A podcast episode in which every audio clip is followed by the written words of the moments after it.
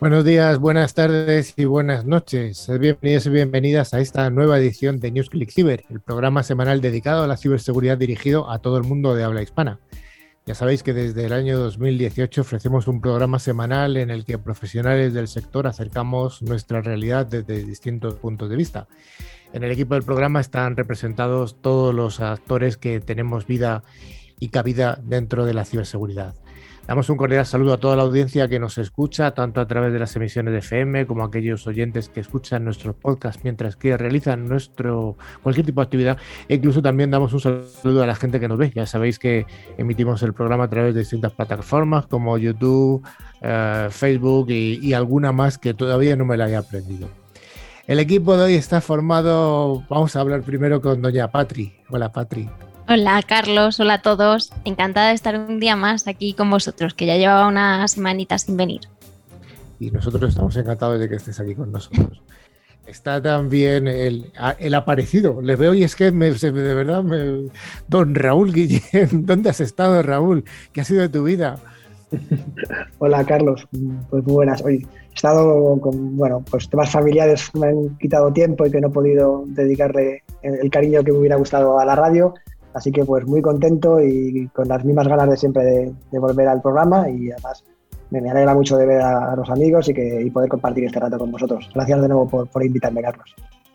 También está con nosotros Carlos Valerdi, que ya es un veterano del programa. Ya sabéis que esta persona que, que enganchamos, cual si fuera un Messi, y está esperando, creo que todavía la primera nómina. Está a punto de llegar, Carlos. Está a punto de llegar, bueno, eh, la espero entonces con ansia, pues ya estamos a fin de mes. Sí, bueno, eh, quizá un poquito más tarde, pero bueno, está ahí, está ahí, eh, está llegando. Está llegando. Está llegando. Mm, buenas tardes. Damos, las gracias a nuestro invitado de hoy que nos va a dar mucho juego. Es el es, José Luis García, que es el CIO de Comdata. Hola, José Luis. ¿Qué tal, Carlos? Encantado. Un saludo para todos y gracias por, por la invitación. Finalmente estoy yo, Carlos Lillo, y os proponemos que nos acompañéis durante los cincuenta y tantos minutos que nos llevan hasta el concurso, que ya sabemos que es una de las secciones más esperadas por algunas de las personas. Además, sabéis que durante toda la semana nos podéis seguir a través de redes sociales o de nuestro email info.clickciber.com. Además, tenemos una web con interesantes contenidos, clickciber.com. También os recordamos que podéis acceder a todos los programas anteriores a través de nuestros podcasts disponibles en Spotify, eBooks, Tuning o cualquier otra plataforma. Para ello solo tenéis que buscar la palabra clave ClickTiver. Bueno, Patrick, venga, pues nos vas a contar qué vamos a hacer hoy y cómo vamos a entretener a la audiencia, ¿no? Sí, Carlos. Pues para empezar tenemos las noticias de ciberseguridad, donde os vamos a contar qué ha pasado durante la semana en el ámbito de la ciberseguridad. En segundo lugar, tenemos el monográfico de hoy que lo dedicaremos a unas siglas nuevas, XDR, Extend Detection and Response. Y por último, nuestra entrevista será a José Luis García, CIO de Comdata.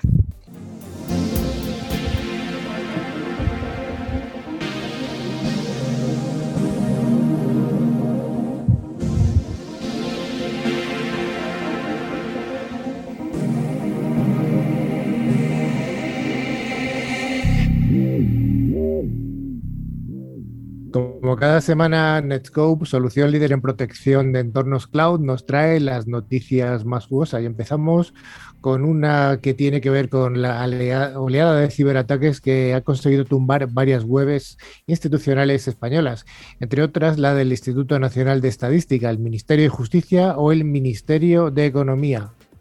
¿Qué ha sucedido, Patri?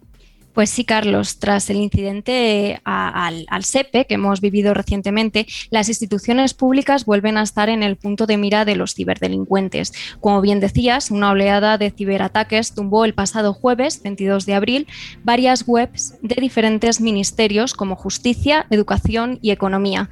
El organismo que más se vio afectado fue el Instituto Nacional de Estadística, el INE, cuya página web estuvo caída durante al menos 12 horas.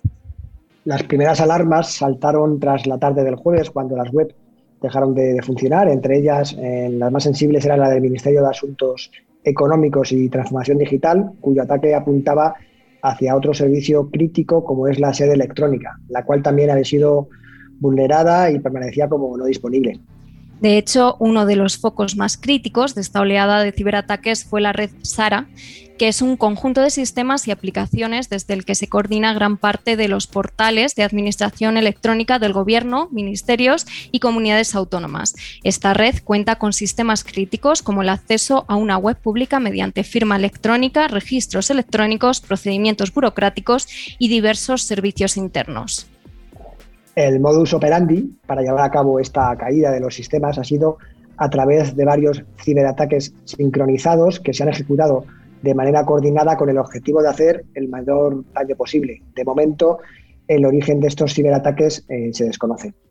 Aunque las web eh, ya están otra vez en funcionamiento, el Cinto Criptológico Nacional está evaluando el daño de estos ciberataques para comprobar el alcance real y saber si los sistemas internos se han visto afectados con un posible robo de información o simplemente los perjudicados han sido las webs y sistemas externos sin datos sensibles en juego. Hombre, esta noticia yo lo que destacaría es sobre todo que, bueno, que eh, administraciones públicas de las más grandes o las más grandes de directamente son atacadas. De vez en cuando sacamos noticias aquí de ayuntamientos más o menos pequeños, pero bueno, pueden caer grandes y pequeños. Está claro que nadie está a salvo. Esto es una guerra mundial de los buenos contra los malos. Y los malos son muchos. Y seguimos con más ciberataques y en esta ocasión un fallo de ciberseguridad en la aplicación de mensajería instantánea Telegram permitiría a los ciberdelincuentes enviar comandos y operaciones maliciosas de forma remota incluso cuando no se utiliza esta aplicación. La alerta ha saltado después de que la compañía de ciberseguridad Checkpoint rastreara más de 130 ciberataques que utilizaban malware gestionado a través de Telegram en los últimos tres meses. En concreto, se trata de un RAT o troyano de acceso remoto denominado Toxi8, que proporciona a los ciberdelincuentes control remoto total sobre los sistemas.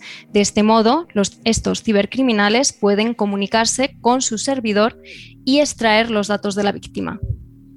Toxic Eye se propaga a través de correos electrónicos de phishing que contienen un archivo .exe malicioso.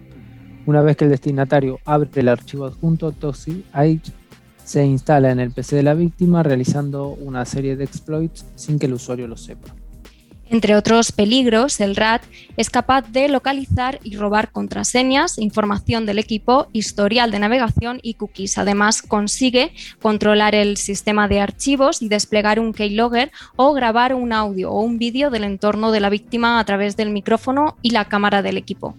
Y al igual que un ransomware, puede cifrar o descifrar los archivos de la víctima.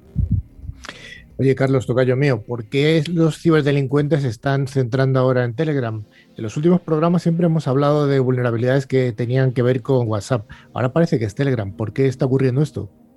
Pues bueno, precisamente por los polémicos cambios en la configuración de privacidad de su rival WhatsApp, Telegram ha aumentado últimamente su popularidad mm, bastante. De hecho, en enero de este año fue la aplicación más descargada en todo el mundo.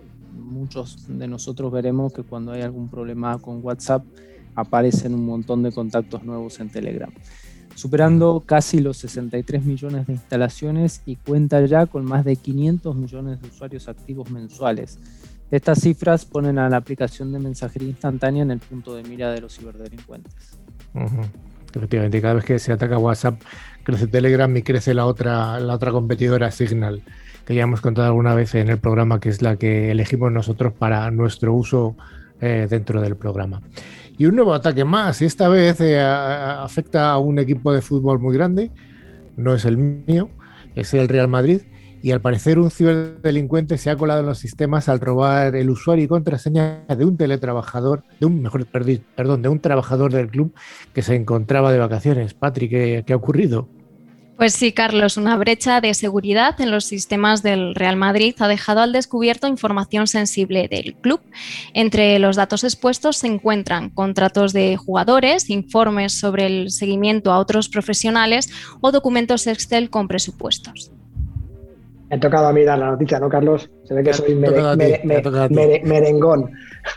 o yo o, Rafa, ¿no? Pero bueno, esta intrusión se produjo en el mes de septiembre del 2020 tras un ciberataque a la web de la fundación del club. Así lo revelaba una resolución reciente de la Agencia Española de Protección de Datos, a la que ha tenido además acceso el medio confidencial digital. A comienzos de septiembre se identificó un acceso a la red del Real Madrid desde una dirección IP que no era la habitual. Ante esta alerta, los informáticos detectaron dos accesos más llevados a cabo mediante la cuenta de un usuario de la organización que se encontraba de vacaciones, por lo que resultaba un poco sospechoso. Tras esto, se activó la respuesta a incidentes y se informó de una posible fuga de información. Yo creo que han, actuado correctamente y, además han respondido rápidamente. Yo creo que es, bueno además que repasemos eh, por qué el Real Madrid y las empresas que le prestan servicios de ciberseguridad han reaccionado, como decíamos, de, de, forma correcta y además tomando acciones urgentes. ¿Qué han hecho? En primer lugar, reiniciar las credenciales de los usuarios comprometidos. En segundo lugar, eh, establecer mm, medidas para no permitir el uso de herramientas que proporcionen la autenticación en sistemas remotos sin requerir credenciales. Tercero, bloquear el uso de determinadas plataformas. Y cuarto, por último, han comunicado, esto es fundamental, lo decimos siempre en el programa, han comunicado el incidente a la Agencia Española de Protección de Datos y a la Policía Nacional para que pudiera tomar medidas oportunas y ponerlo en conocimiento de las autoridades. Además, el Real Madrid ha estado rastreando tanto en Internet como en la Deep Web la información a la que tuvo acceso el ciberdelincuente. Sin embargo, de momento no han detectado ninguna actividad que pudiera reflejar el uso ilegítimo por parte de terceros de la información afectada por esta brecha. Hay que reconocer que los equipos de fútbol son eh, objetivos de ciberdelincuentes fundamentalmente por la eh, por los montos económicos de los contratos de, los jugadores que contratan y, bueno, pues que se sepa que el Real Madrid, otro gran eh, club, está rastreando a algún jugador hace que el precio suba. Entonces eh, es una información muy importante. Y cuidado, está circulando un nuevo fraude, el ciberdelincuente. Hay ciberdelincuentes que se están haciendo pasar ni más ni menos que por la Guardia Civil. ¿Cuál es el procedimiento, Patri? El modus operandi es el siguiente. Una persona se pone en contacto con nosotros en nombre de la revista, supuestamente oficial, de la Guardia Civil y nos pide dinero para comprar un espacio publicitario o bien para destinarlo a supuestos fines benéficos. El objetivo de estos ciberdelincuentes son, sobre todo, los pequeños empresarios. Sin embargo, este procedimiento no es nuevo, según apunta el Instituto Armado. Se trata de un problema ya de muchos años que afecta a gran cantidad de personas de buena fe que contratan la inserción de los anuncios, creyendo que ayudan a colegios, hermandades, mutuas o fundaciones. Así que si recibes una llamada preguntándote si quieres participar a cambio de un pequeño espacio publicitario, no piques. Nunca pagues a ningún comercial que se autodenomine miembro del cuerpo de la Guardia Civil y denúncialo en el cuartel más cercano.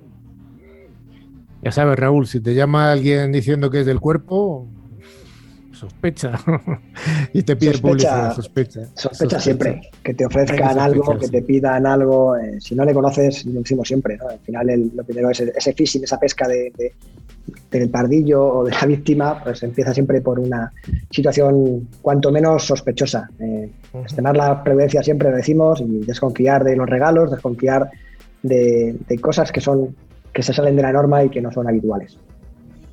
Pues con el fin de evitar precisamente ser víctima de estos ataques que comentamos en el programa y para acercar la ciberseguridad de los usuarios, el INCIBE, el Instituto Nacional de Ciberseguridad, ha lanzado la segunda fase de su campaña Aprende Ciberseguridad.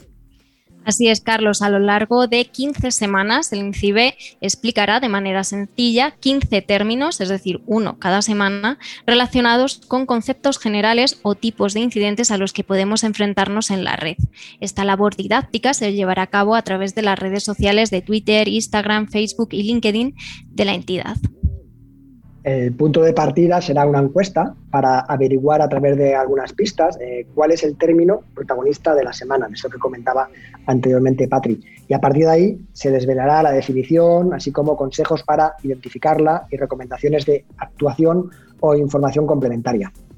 En la primera fase de Aprender Ciberseguridad se abordó la diferencia entre un hacker y un ciberdelincuente, así como el significado de los términos phishing, spyware, mediación parental, malware, ransomware y deep web, entre otros conceptos. El objetivo de ambas campañas es acercar la ciberseguridad a todos los públicos. Bueno, está la campaña del INCIBE y estamos nosotros también dando todas las semanas un poco la matraca, cada semana intentando hablar de algún concepto.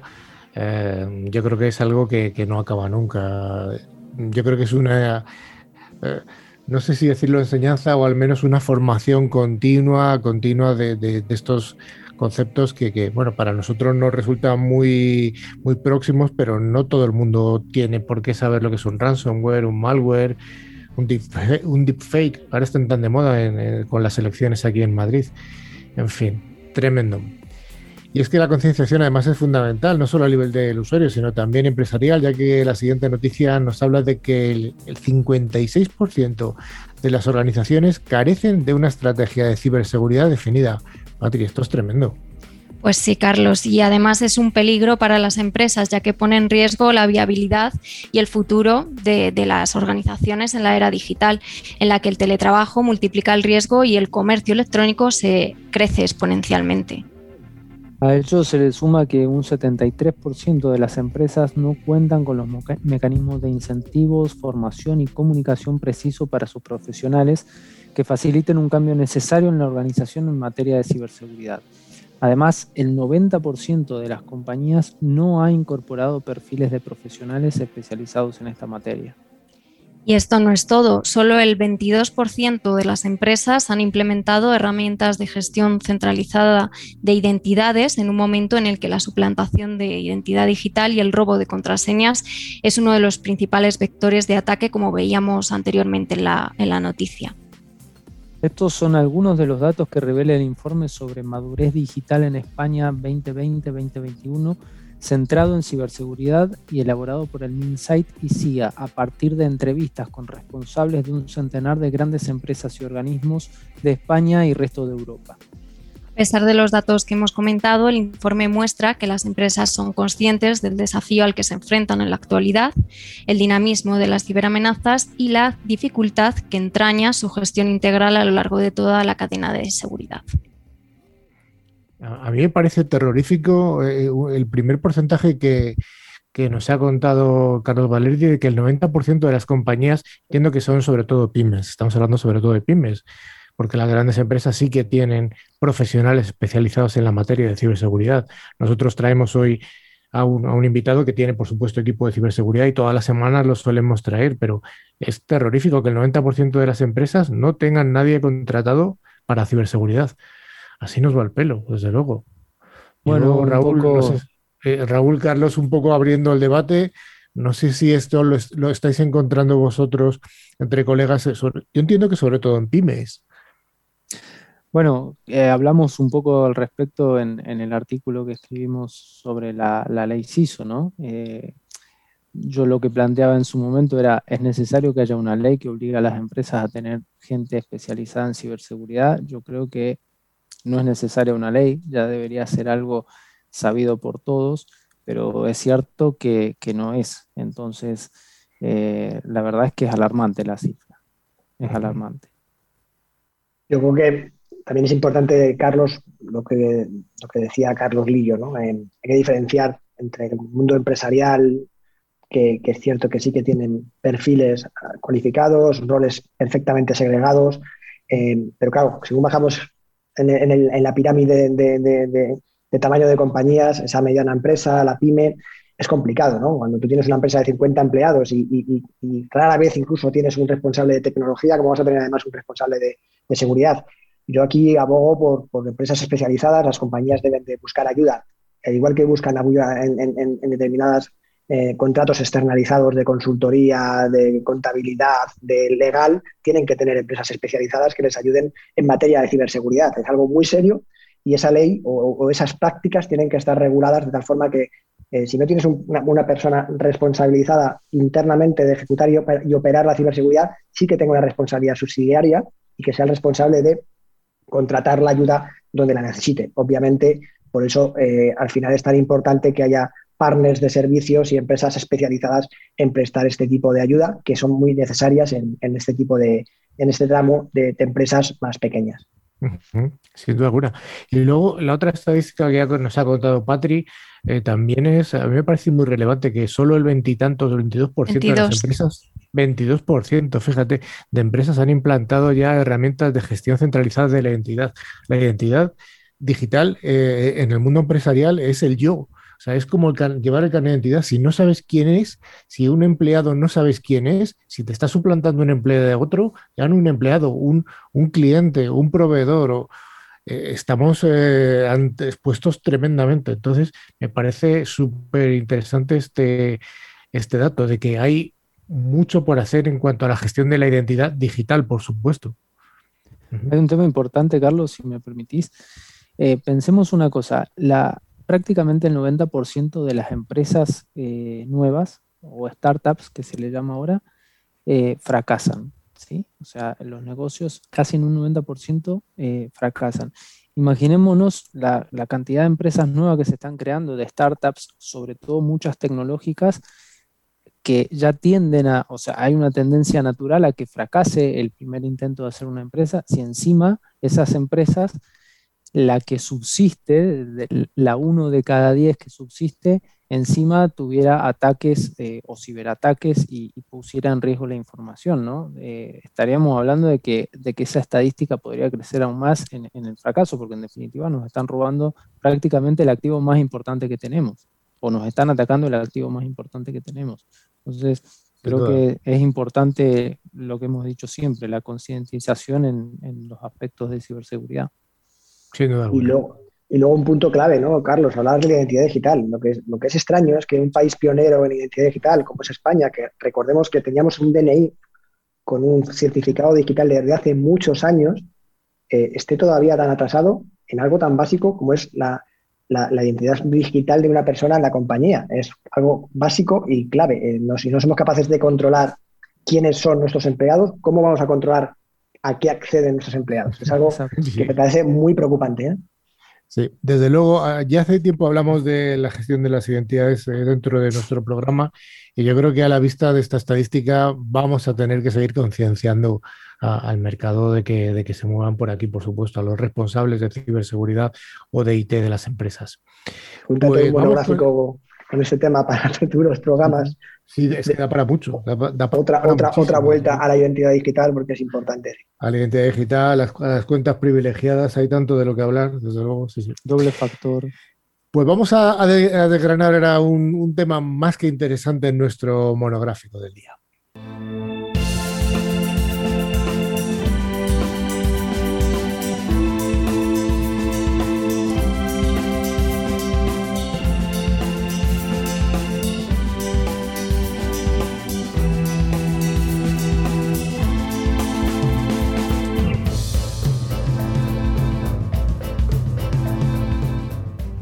Como cada semana, gracias a ForcePoint, que es un fabricante con una solución eh, importante en entornos híbridos, os vamos a traer un interesante monográfico y en esta ocasión nuestros expertos Raúl y Carlos nos van a hablar de qué, Raúl, de qué siglas nos vas a hablar hoy. Pues hoy, Carlos, vamos a hablar de XDR, eh, otro palabra de estos que tanto nos gustan a los, a los raros de, de ciber. Como decía Patria al principio del programa, XDR es Extended Detection and Response. Seguro que ya nos habéis oído hablar en el programa del concepto de, EDR, Endpoint Detection and Response. No es un modelo de coche, entonces el XDR, ¿no? No. Bueno, Carlos, Carlos Valerdi, ¿qué, es el XDR? Bueno, EDR, Endpoint e perdón. Detection and Response, es una herramienta que proporciona monitorización y análisis continuo del endpoint y de la red. La finalidad es identificar, detectar y prevenir amenazas APTs con mayor facilidad. El EDR en sus inicios estaba más pensado para grandes empresas con SOC dedicados, pero se ha democratizado y se ha convertido en la evolución natural del EPP, el Endpoint Protection, para aportar visibilidad a la hora de responder a un incidente de ciberseguridad. Proporciona además herramientas adicionales para buscar amenazas desconocidas y es posible realizar un análisis forense y responder de manera rápida y efectiva a los ataques. Monitoriza y evalúa todas las actividades del endpoint, eventos de los usuarios, archivos, procesos, registros, memoria y red, y nos aporta visibilidad para detectar ataques informáticos en tiempo real y permite tomar medidas inmediatas si fuera necesario.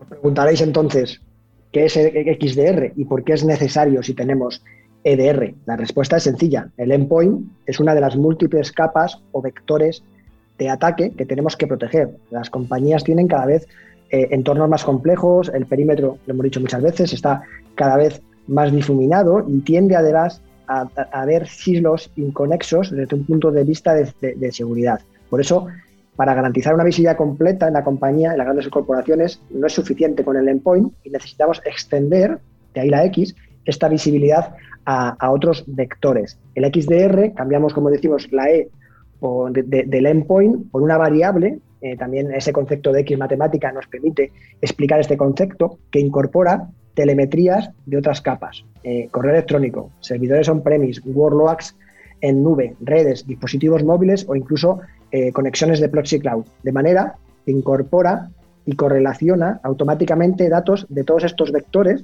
mejorando eh, los tiempos de respuesta e, e investigación ante un incidente. Oye, Carlos, entonces, ¿por qué es tan necesaria esta visibilidad avanzada que nos está apuntando Raúl? Las amenazas sigilosas y APTs evaden la detección.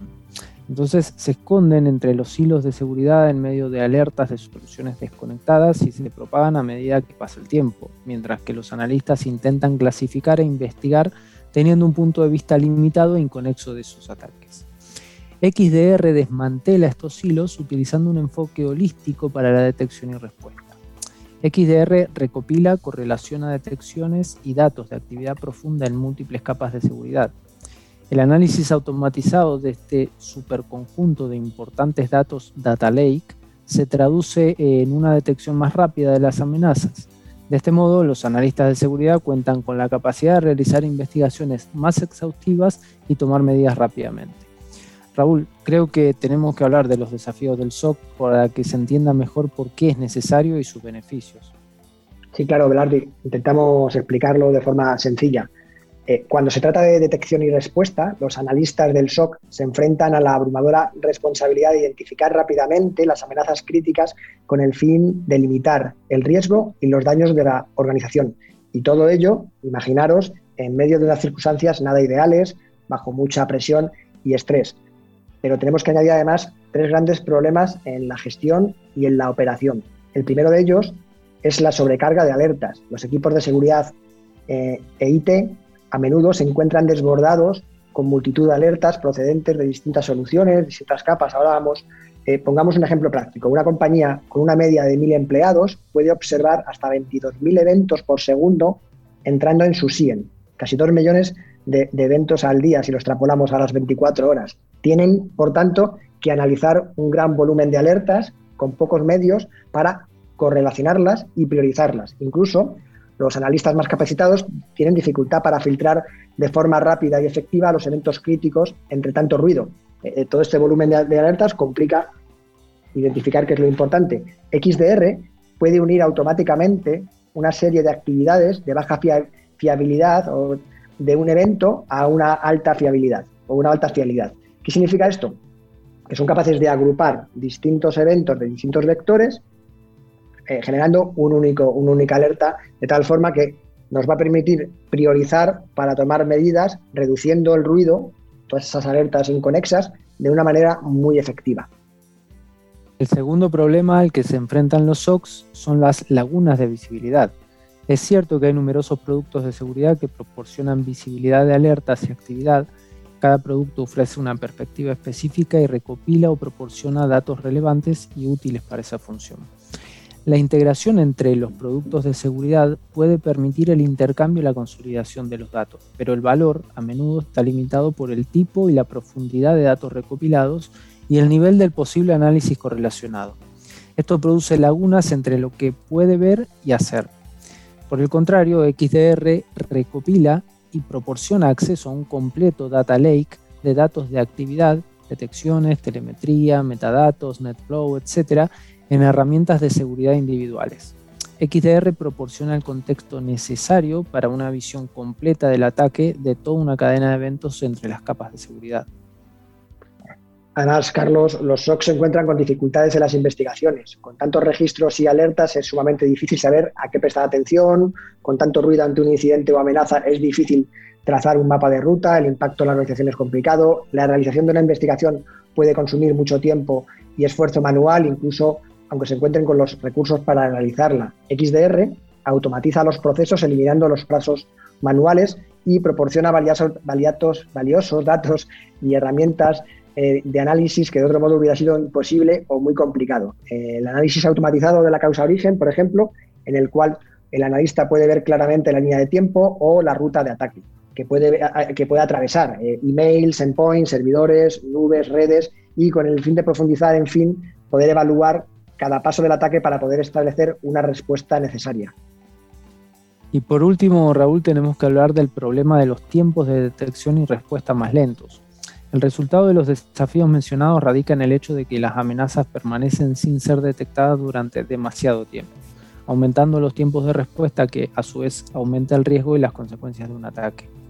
La detección y respuesta en múltiples capas conduce a una mejora muy necesaria de los índices de detección de amenazas y los tiempos de respuesta. Cada vez más, el tiempo medido hasta la detección o MTTD y el tiempo medido hasta la respuesta MTTR se miden y se supervisan como las métricas claves para el rendimiento de las organizaciones de seguridad. XDR tenemos que verlo como una mejora o un complemento a un SIEM. Esto es importante. Las organizaciones utilizan SIEM para recopilar registros y alertas procedentes de múltiples soluciones. Si bien un SIEM permite a las empresas juntar mucha información procedente de múltiples lugares para obtener, una visibilidad centralizada, provoca gran cantidad de alertas individuales. Estas alertas son difíciles, como hemos dicho antes, de clasificar, de modo que resulte fácil comprender qué es fundamental y qué necesita ser prioritario, priorizado, qué necesita atención. La correlación y conexión de todos los registros de información para obtener una visión con un contexto mayor resulta todo un desafío para, solo para un SIEM. Por otro lado, ¿cómo complementa XDR? Recopila datos de actividad profunda y suministra esta información en un data lake para buscar barrer e investigar en múltiples capas. La aplicación de la inteligencia artificial y análisis especializados para enriquecer, y esta palabra es muy importante, el conjunto de datos produce menos alertas con más contexto, lo que nos permite eh, enviar a la solución SIEM la información filtrada. XDR no reemplaza al SIEM, lo complementa, quita ruido y da eh, los datos importantes al SIEM para que luego se realice un análisis mucho más efectivo y mucho más rápido mejorando la, investigación, Carlos.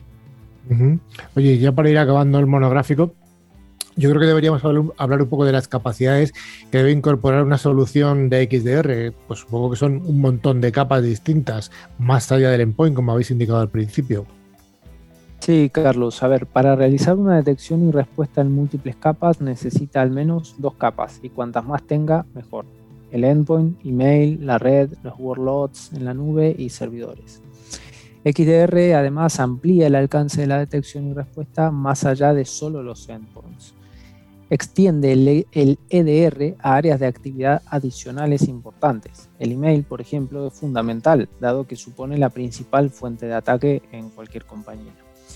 XDR suministra datos de actividad procedentes de múltiples capas a un data lake para que toda la información correspondiente en la estructura más relevante esté disponible para un análisis y correlación efectiva. Al extraerlo de una única pila de seguridad nativa del proveedor, evita la proliferación de la solución proveedor y proporciona una inigualable integración e interacción entre las capacidades de detección, investigación y respuesta. No podemos olvidar, Carlos, la inteligencia artificial y análisis especializados en seguridad. Aquí, la recopilación de datos es uno de los beneficios de XDR, pero el objetivo final del XDR es la aplicación de análisis e información para ofrecer una mejor y más rápida detección.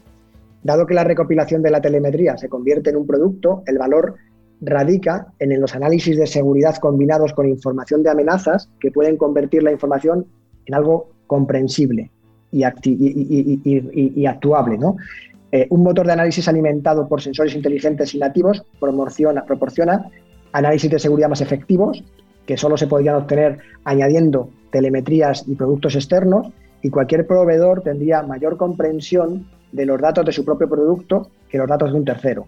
Se debe dar además prioridad a las soluciones XDR diseñadas específicamente para una pila de seguridad nativa del proveedor, con el fin de garantizar capacidades analíticas optimizadas. Resumiendo, una plataforma automatizada, integrada y sencilla para una completa visibilidad. XDR habilita investigaciones más detalladas debido a que puede realizar conexiones lógicas de los datos proporcionados en una única visualización. Esto es importante.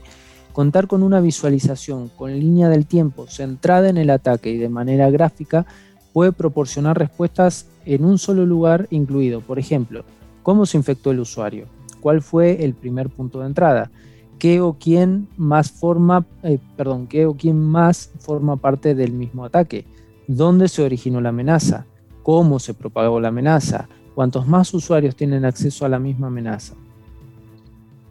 Como bien decías, XDR mejora las capacidades de los analistas de seguridad y optimiza los flujos de trabajo y los esfuerzos de los equipos, acelerando o eliminando pasos naturales, manuales, no naturales y habilita visualizaciones y análisis que se pueden realizar inmediatamente, garantizando además integración con SIEM y SOAR, de tal forma que permite a los analistas una orquestación de la información de XDR en un ecosistema de seguridad mucho más amplio.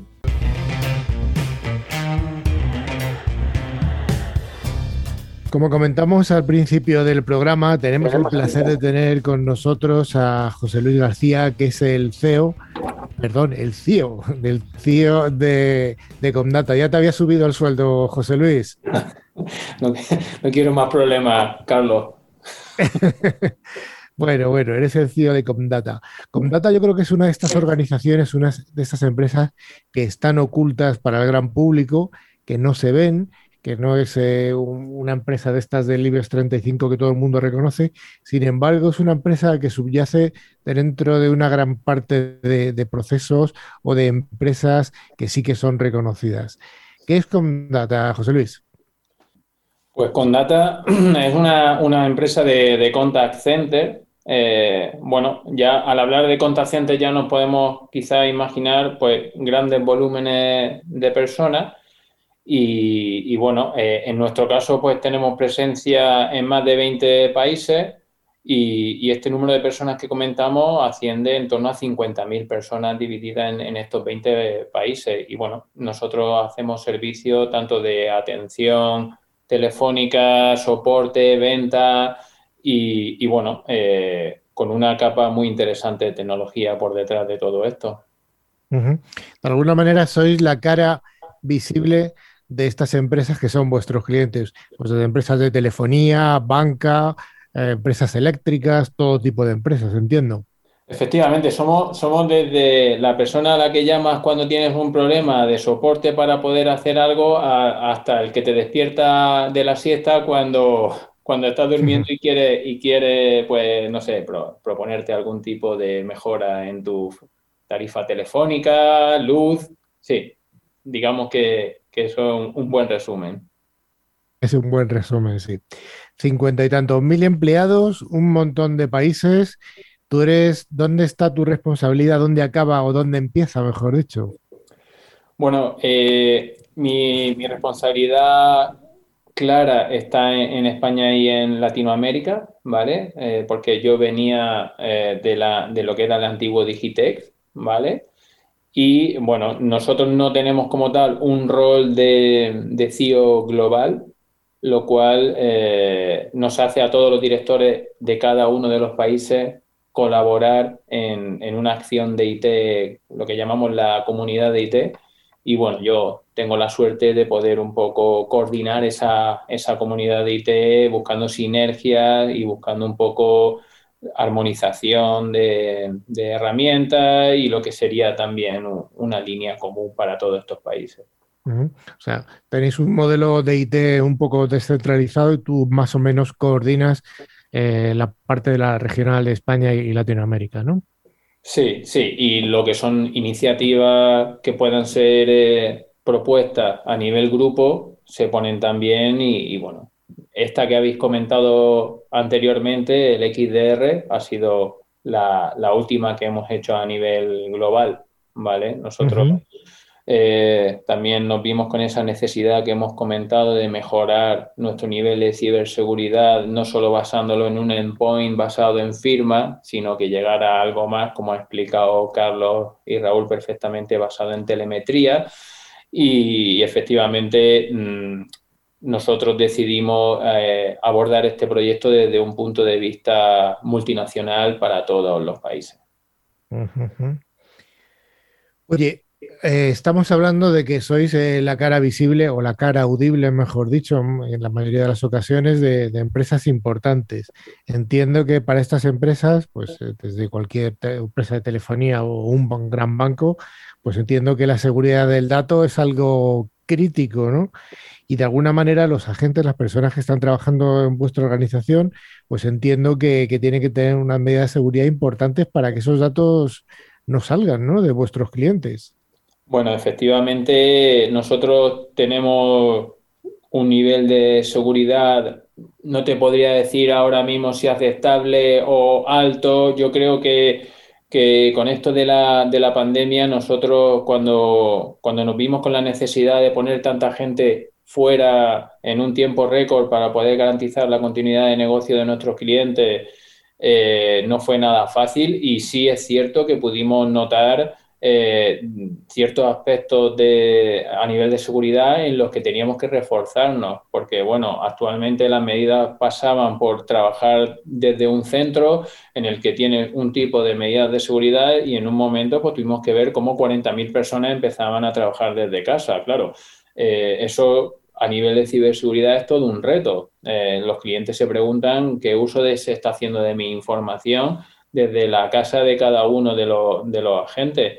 Y, te podría decir también que mm, ha sido uno de los mayores quebraderos de cabeza o sigue siendo uno de los eh, mayores quebraderos de, cabeza que tenemos en Condata, porque la parte tecnológica, eh, llegar con un servicio eficiente, en nuestro caso todo va muy ligado a la calidad de esa voz que llega de la gente al cliente, pues todo eso tiene detrás una serie de ajustes y una serie de, de configuraciones que tenemos que hacer, pero bueno, el nivel de seguridad para nosotros es fundamental y, nunca te vas a estar suficientemente tranquilo, porque al final ya lo hemos comentado, lo habéis dicho al principio del programa, son un montón de empresas muy reconocidas las que están teniendo problemas de ciberseguridad.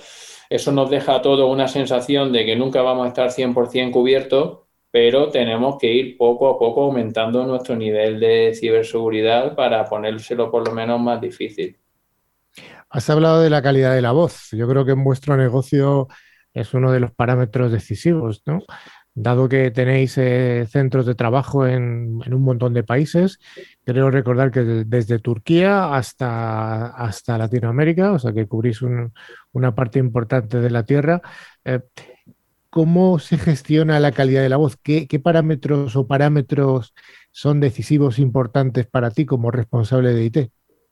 Hombre, al final eh, nosotros tenemos eh, sistemas virtualizados contra almacenamiento externo y, bueno, eh, eso podría ser una arquitectura similar a otro tipo de negocio, pero la particularidad que tiene un contact center es que todo eso tiene que estar muy afinado la parte de comunicaciones por un lado, la parte de sistemas por otro y luego hay una parte de telefonía. Si esas tres capas no están perfectamente alineadas, pues puedes tener eh, todo lo que surge muchas veces eh, cuando tenemos un problema en una llamada, pues puedes tener degradación de voz, una voz robotizada, incluso el corte de la propia llamada.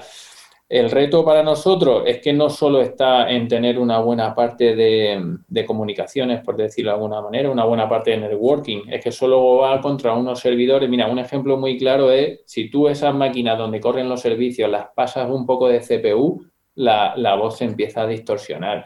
Entonces es todo como un mecanismo que tiene que estar perfectamente ajustado para que la voz viaje. Y en este caso, en, casos de servicio offshore, por ejemplo, que podemos dar desde Colombia para España, tiene que viajar y tiene que llegar al, cliente con una, con una, calidad lo suficientemente alta para que el cliente aguante la llamada, escuche lo que le queremos ofrecer. Es un proceso complejo. De vuestros clientes, eh, que son de distintos tipos de, negocio.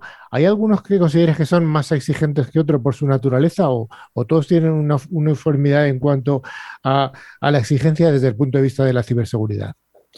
Bueno, eh, la gente que maneja datos sensibles, eh, ya sean bancos o, temas, por ejemplo, de salud, aseguradoras, ese tipo de datos es ultra sensible. O sea, ahí ya no solo vale con con, el, con los puntos de seguridad que estamos hablando de poner un doble factor de, seguridad para garantizar que la gente que se está conectando es realmente quien dice, ponme todas las medidas de seguridad perimetral, eh, que el equipo que se conecta sea totalmente un equipo plataformado y, bien, eh, eh, digamos, limitado por parte de la organización para la famosa fuga de información.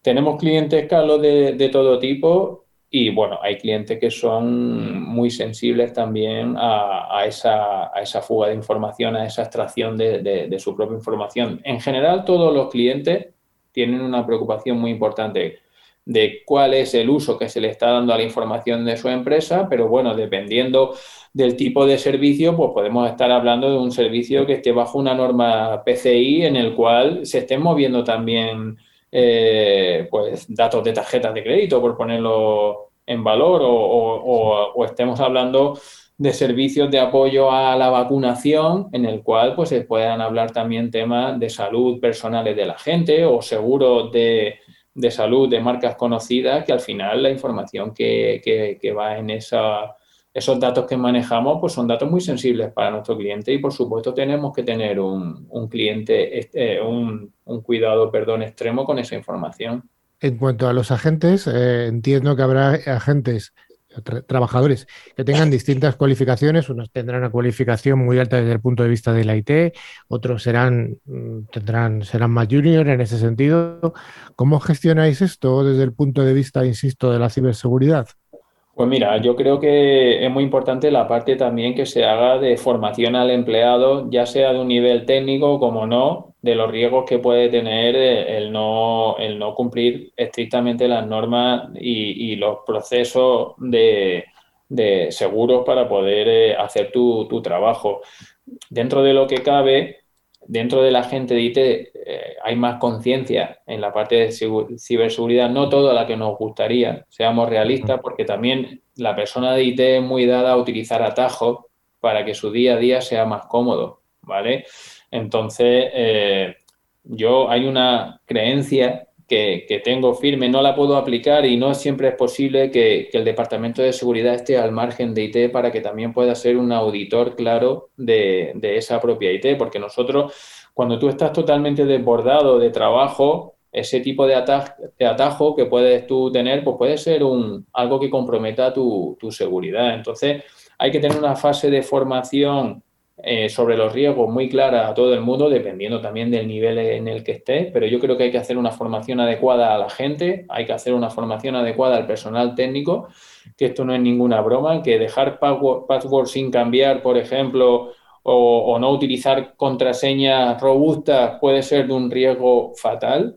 Entonces, bueno, eh, la parte de concienciación siempre está ahí, pero yo creo que hay que hacer siempre como recordatorio porque el día a día luego a todos nos come y es difícil el poder eh, estar siempre como alerta. La gente tiende a relajarse y hay otra cosa, las compañías somos muy reactivas también en tema de seguridad. Somos muy reactivas, nos ponemos todas las pilas cuando tenemos el problema. Hay que intentar trabajar un poco con los medios que tenga, porque esto no se trata de decir, vale, pues ahora yo quiero implantar un proyecto de ciberseguridad, dame X millones o, X mm. miles de, euros para poder hacerlo. No funciona así. Hay que hacerlo por fase y hay que hacerlo de una manera escalada, pero sí es verdad que, ahora mismo se ha, eh, se ha convertido en el talón de Aquiles de todas las compañías, con tanta gente trabajando desde casa también. Sin duda alguna. La concienciación... Eh, es una constante entre todos los colegas que vienen al programa, eh, todas las organizaciones, todos los responsables de seguridad y todos los responsables de IT, sin duda alguna, tienen esta, esto en la cabeza, en su debe y muchos en su haber. O sea, que la verdad es que se van haciendo las cosas. Eh, antes hablábamos en una de las noticias de que había un porcentaje muy elevado de empresas que no tenían departamento personal de, dedicado exclusivamente a la ciberseguridad. ¿Cómo lo gestionáis vosotros en Comdata? Bueno, a ver, nosotros sí tenemos departamento de ciberseguridad.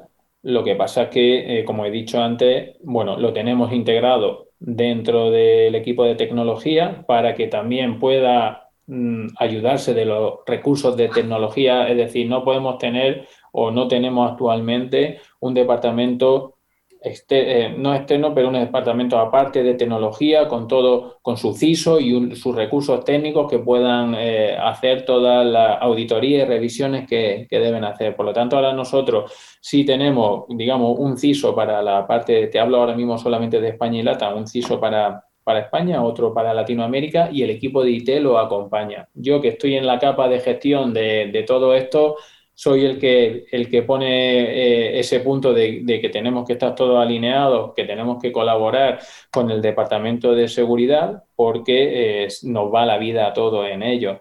Entonces, ¿tenemos Departamento de Seguridad? Por supuesto. ¿Nos gustaría tenerlo mejor, más completo, con, con más recursos? Pues sí, pero bueno, tampoco no, nos podemos quejar en este momento. Ya te digo que acabamos de hacer esta, esta solución de, antivirus, la cual seguro que nos ayuda mucho porque lleva asociado unos servicios de monitorización eh, de alerta aparte.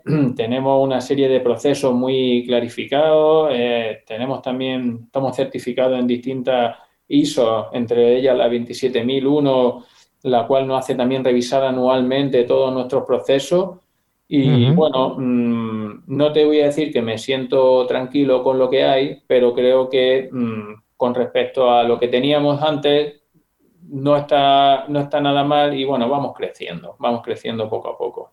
Desde luego, el, proceso de la ciberseguridad no es, un, no es un solo escalón, sino que es un es una pendiente continua eh, de crecimiento poco a poco que tiene un montón de escalones pequeñitos que vamos a ir, que, hay, que, hay, que, ir creciendo. José Luis, eh, no tenemos tiempo para más. Eh, no sé si quieres acabar con alguna reflexión sobre la ciberseguridad y, lo que nos queda de este año 2021. Bueno, como reflexión, yo para terminar diría que que todo el mundo debe tomarse muy en serio la parte de ciberseguridad, ¿vale? Es una cosa que, se nos va la vida en ello. Las empresas dependen de, esa continuidad en sus negocios y ahora mismo estamos en un momento crítico.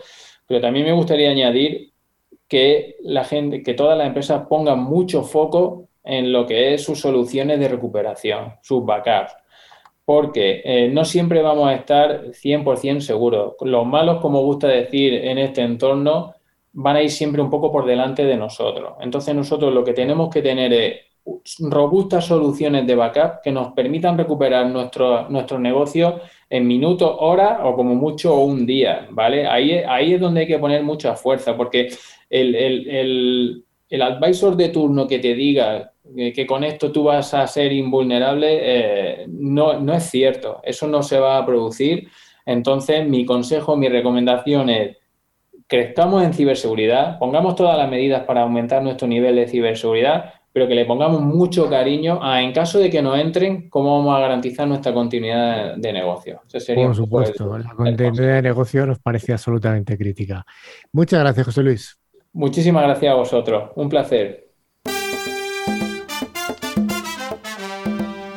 Como cada semana, Micro nos trae esta esperada sección en la que nos facilita los premios, que son, recordamos, dos licencias anuales del antivirus de calidad profesional válidas, cada una para un año y cada una válida para tres dispositivos, como pueden ser Mac, PC, tablets, etcétera. ¿Tenemos ganadores de la semana pasada del regalo de Micro, Raúl? Pues sí, los dos ganadores, Carlos, han sido José María Galdón de Madrid y AUPA, Lara Marqués de, Vizcaya. La pregunta para la próxima semana, que sea fácil. Muy fácil, muy fácil. Es, ¿qué significa XDR? Para participar, enviadnos un email a info.clickciber.com indicando nombre y la localidad desde la que nos seguís. Y bueno, contestando a la respuesta de a la pregunta de Carlos Valerdi sobre qué son las siglas XDR. Pues NewsClick Cyber está llegando a su final. Esto se acaba, chicos. Pero antes de despedirnos, Carlos, permíteme recordar a nuestros oyentes y escuchantes, como dice Dani Vaquero, que podéis poneros en contacto con nosotros a través de nuestro email info arroba click con CK. También podéis seguirnos a través de nuestras redes sociales, Twitter, LinkedIn o Facebook. A través de nuestra web, clickciber.com, se puede acceder a nuestra revista digital, ver fotos y otros contenidos de interés. Finalmente, también os recordamos que a través de todas las plataformas de podcast podéis escuchar los programas anteriores que están disponibles en ebooks, Spotify, Tuning, buscando la palabra clave ClickTiver. Muchas gracias, Carlos, Patri, Raúl y sobre todo José Luis. Adiós y hasta la semana próxima. Muchas gracias. Un abrazo fuerte. Hasta luego.